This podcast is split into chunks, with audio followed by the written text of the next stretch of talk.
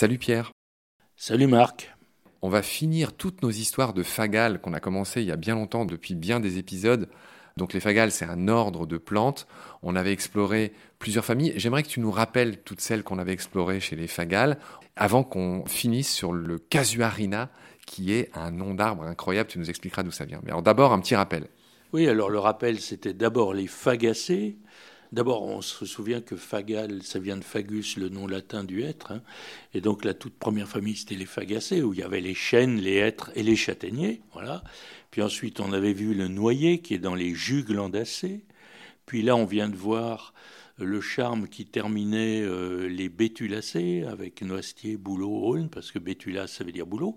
Puis alors, on a encore un arbre là, que tu viens de citer, le casuarina, qui est dans sa famille des Casuarinacées et qui a un nom vraiment rigolo, on peut dire. Le Casuarina a un feuillage filiforme. D'ailleurs, il a un nom d'origine malgache qui est le Philoa. Dans l'océan Polynésie, on l'appelle Philoa souvent.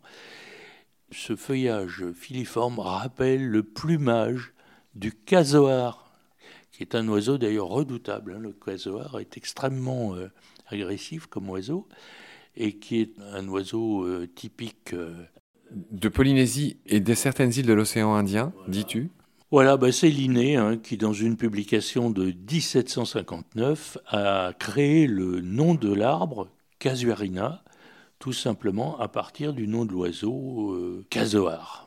Casoar et qu'il avait appelé en latin scientifique Casuarius. On parle d'un arbre qui a des feuilles qui ressemblent aux plumes du casoar. Alors moi, je voudrais dire un mot sur le casoar. C'est un oiseau qu'on trouve en Australie et en Nouvelle-Guinée, qui est assez rare aujourd'hui.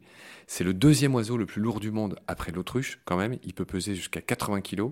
C'est un oiseau qui est recouvert de plumes noires, euh, qui a un visage un peu bleu, avec une espèce de caroncule rouge, un espèce de casque très bizarre. Et c'est surtout un des oiseaux qui a la réputation d'être le plus dangereux du monde. Tu l'as dit, il est immense, il peut mesurer pratiquement 2 mètres, 1 mètre 80. On le trouve dans le nord de l'Australie, dans le Queensland. Il vit dans les forêts quand même assez touffues. Il est actif à l'aube et au crépuscule, comme la plupart des animaux, pour chercher sa nourriture. Ses plumes, elles sont évidemment pas conçues pour le vol. 80 hein. kg, on se doute qu'il vole pas, euh, mais ça le protège dans son habitat. Elles lui permettent de rester au sec. Elles le protègent des épines acérées de certaines plantes, des piquants, etc. Alors pourquoi il a un casque? On ne sait pas bien, euh, mais ça pourrait être un peu comme le calao pour produire des sons assez forts. Voilà. Apparemment, son casque lui protège aussi la tête. Bah, c'est vraiment comme un, casque pour le coup, ça lui évite de se faire mal. Apparemment, c'est une autre hypothèse. Euh, les femelles, bizarrement, ont un casque plus grand que celui des mâles.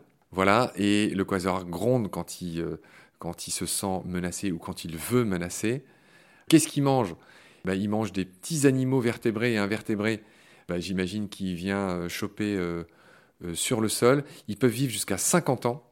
Sacré bestiaux, le bébé casoar, ah oui c'est drôle, il faut, le voir, là j'invite les auditoristes à regarder à quoi il ressemble, comme tous les petits animaux, ils sont mignons, les, poussins du casoar, ils sont rayés de brun et de beige, ils sont pas du tout euh, comme l'adulte.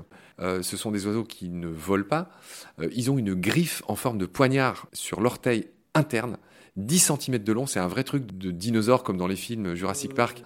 Il peut courir jusqu'à 50 km/h, il peut faire des bonds de 2 mètres, il peut nager comme un champion, il est très doué pour échapper à tous les dangers. Et on en vient aux attaques. 150 attaques de casoar sur l'homme en tout, hein, euh, recensées. Euh, donc les Australiens euh, s'en méfient. Malgré tout, avec la perte de l'habitat, c'est un oiseau qui est devenu très rare. Donc voilà, les attaques, il ne faut pas que ça fasse non plus trop peur à ceux qui partiraient en Nouvelle-Guinée et en Australie. Il resterait moins de 1500 casoars à l'état sauvage.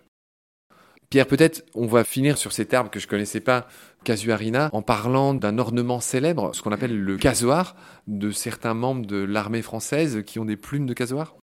Oui, ben le casoar, ça fait penser aux Saint-Cyriens. Hein. Leur coiffe s'appelle un casoar, et du coup, euh, leur journal euh, de liaison s'appelle aussi le casoar. Oui, avec des plumes blanches, on, imagine qu'ils ne le font plus avec des plumes de ces pauvres casoars qui, qui, sont si peu nombreux à la sauvage nos amis Saint-Syriens. Et en plus, euh, c'est des plumes blanches. Hein. On le verra lors du défilé du 14 juillet qui approche.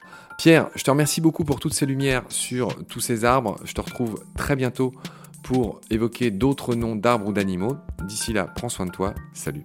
Salut Marc.